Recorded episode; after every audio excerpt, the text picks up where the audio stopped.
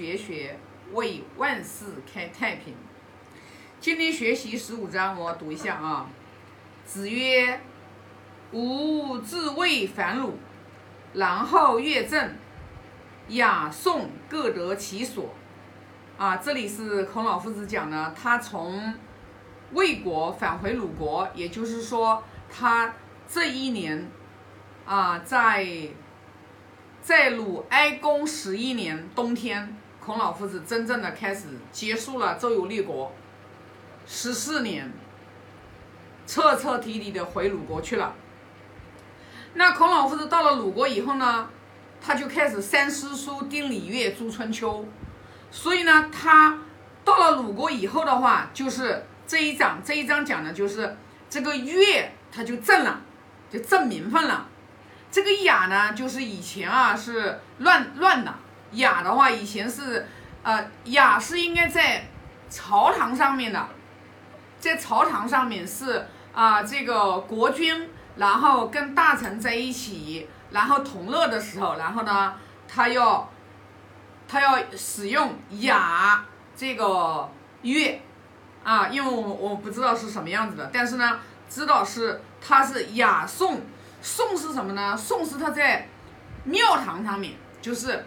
祭祀的时候用的，因为古代啊，古代它这个就是，你看那个就是好多的这个它呃乐，它都配有词，啊，它都会有词嘛。然后的话，它这个词里面呢，就是说，天子的呢是有歌颂天子的，诸侯呢是有歌颂诸侯的。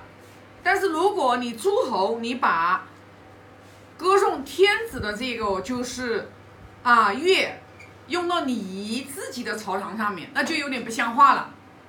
为什么呢？因为天子是整个天下的，整个天下都是他的，诸侯他只是一个地方的。所以说呢，孔老夫子呢回到鲁国以后，他就做了一件，把乐就是这个正了。因为越不正，不是就是礼崩乐坏的时候，就是上下的分位分机，它就开始乱。那人就乱的话，礼制乱了之后，你看为什么说孔老夫子前面我们有学过？其实大夫们去见诸侯国国君的时候，他应该是不要进入殿堂里面最后一层的时候，他就应该在下面拜了。但是为什么？孔老夫子坚持在下面拜，其他的大夫他大夫他都要在里面拜，就是因为这么多年，然后的话就是这个礼仪已经被破坏了，啊，大家都觉得，大家都觉得不正常的已经是正常了，唯一的一个孔老夫子正常了，他们认为他不正常了，你跟我们现在的世道难道不是一样吗？你要像我们现在学。学儒家文化的人，对吧？学儒释道三家文化的人，可能不学经典的人，可能看到我们这一波人，他们可能还会觉得我们这些人奇奇怪怪的。但是呢，像我们这些人，哎呀，我们看到他们，我们都觉得他们在浪费生命，真的。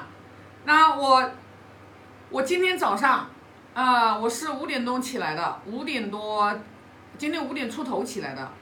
起来之后呢，我就回复了一下微信，之后我就随手的就翻了一下朋友圈，啊，我翻了一下朋友圈，也就稍微翻了几篇嘛，就是手滑了几下，我就有看到，哎呀，我真的替他们这些人担忧呀，都是呀，夜里你深更半夜呀，一两点不睡觉，然后呢，这些人还在那里以为他们很努力，还在那里发朋友圈。还在那里显摆，哎呀，越努力的人越越越怎么样，越辉煌成就，就这样，意思就他两三点不睡觉，他就是一个成功人士了，他将来也就大富大贵了，啊，妈呀，我一看就想，妈呀，你在熬的是什么呀？你在熬的你的阳寿，我姑且不知道你能不能未来成功，但是你天天这样熬夜，你天天熬的是你的。短短的老天爷给你的短短的很可怜很可怜的，让你活活一百岁的，你的这个阳寿，你在熬。然后还有就是说，深更半夜的不睡觉，在那里吃呀喝呀，哎呀，我每一次我看朋友圈看的特别少，但是呢，我今天早上正好我看了一下，不是一个呀，一刷过去一看一大片呀。哎呀，我看的真的是，说实话，我看到我每次看到这些，我真的心里面就是，我心里面就替他们这些人，我就替他们这些人就是担忧。然后我每次看到这些，我就更坚定，我要学圣贤教育，我要通过我这个微弱的这个能力，我能影响多少人，我就要影响多少人。你想想看，这些人，而且有一些人那么的年轻，那么的年轻，每一个家庭当中，只要有一个人因为他自己不爱惜自己的身体，他把他阳寿耗尽了，他到最后每一个家庭里面，他有一个人得了癌症，这一家就毁了。这一家就毁了，所有的疾病它都是日积月累来的，所有的疾病都是的。但是现在有多少人他明理呢？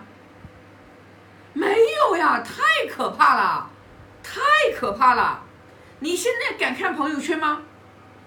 你微博你敢看吗？微博我已经很久都不刷微博了，但是我每我我经常会在朋微博里面会发一些我学龙语的心得。会发一些，我会把我所有的这个分享的视频传到微博上面去啊，然后发一些我自己心得，然后我也会发一些我做企业的一些我的这些产品所带来的效果的一些视频啊，仅此而已，仅此而已。那就说明什么？智慧对于一个人来说多么重要，明理对于一个人来说多么重要。你不明理，你的所作所为，你每天每刻的所作所为，你都在浪费你的生命，都在践踏、糟蹋你的生命，糟蹋你这个身体，啊，人这个身体多么多么的宝贵呀，对吧？你看孔老夫子他为什么周游列国十四年回去以后，开始三思书、定礼乐、著春秋，然后还给易经加了十个翅膀，叫十翼。后世的子孙有多少的人？你看受益啊，生命的状态发生改变呀。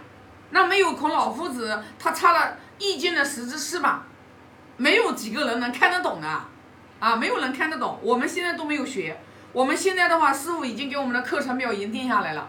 二零二五年的话，我们才开始的话学易经。我们现在这两年，我们就认认真真的去学《论语》，明年我们才开始的话学《道德经》，因为什么？你《论语》是属于你为人处事的最基础的，就相当于我们吃饭的家常便饭里面的主食。你连这个你都没有把，你主食你都你都你都你都没有不吃，你光说以后就就吃一个菜，吃喝个汤，有用吗？没有用呀。因为什么呢？人人如果说在五伦的关系的过程当中，孝悌这两轮的关系，我们如果没有把它。扎下根，深深的扎下根，那你其他的德行你不可能，其他的德行只要孝悌这两个德行你没修持好，其他的德行你不可能修持好。我记得前两章，啊，前两章是哪哪一哪两章我忘记了，知道吧？就也是讲到了，就是说，呃，孝悌啊，孝悌这两个德行为什么重要？孝对父母的孝，就是他会敬。会在父母的身上会呈现出来。如果对父母不孝不敬的人，他不可能对领导孝，不可能对领导敬，孝敬孝敬。所以说，我们对人的恭敬，我们对人的尊敬，这个优良的品质，它的根就在父母身上。如果一个人他对父母不孝，对自己的兄。姐姐哥哥不敬，他不可能到单位里面对领导敬，他也不可能对我们的中央集权的最最大的官敬，不可能，不可能，他也不可能对老者去敬，因为这个是骨髓里面的东西，这个是植入于根的里面的东西，所以为什么一直说孝悌也者，其为人之本于？就我们学而篇。游子里面就说了，游子里面就说了，孝悌也者，其为人之本于。就孝悌也者，就一个人他孝悌行得好，犯上者贤矣。就是孝做得好的人，犯上者贤矣，作乱者谓之有也。所以你就明白了，为什么孔老夫子他要在那个年代，他要去教化民众。因为那个年代，在东周那个年代，君就是被臣杀掉的，就是臣子把老把他的君王杀掉的，就有四百多起，四百多起呀！你想想看，这是什么概念呀？知道吧？上行下效呀，那么多的人在那里犯上作乱，那老百姓都老这些人都是家庭的一份子呀，那那这个老百姓当中的这个兄弟，这这个这个子女对父母又有多孝顺呀？所以说，那个年代已经乱到了一定的地步，所以说才出来了孔老夫子这么一位大圣人，教化民众呀，教化人心呀，人心不教化怎么得了呀？怎么得了？所以说你看，为什么现在儒家文化，《易经》啊，《周易》、《周易》、《道德经》、《论语》，现在为什么这三本经典现在开始复兴？大家去看。啊！我每次刷抖音，我都看到这些复兴，是因为已经老天爷已经开始要来拯救了，现在已经要开始拯救了，不拯救已经不行了，啊！所以说为什么儒家这个我们要从儒家文化，你看国家特别重视啊传统文化，尤其是从儒家文化开始，已经开始纳入了小学生的教学的日程当中，是有原因的，懂吗？所以说。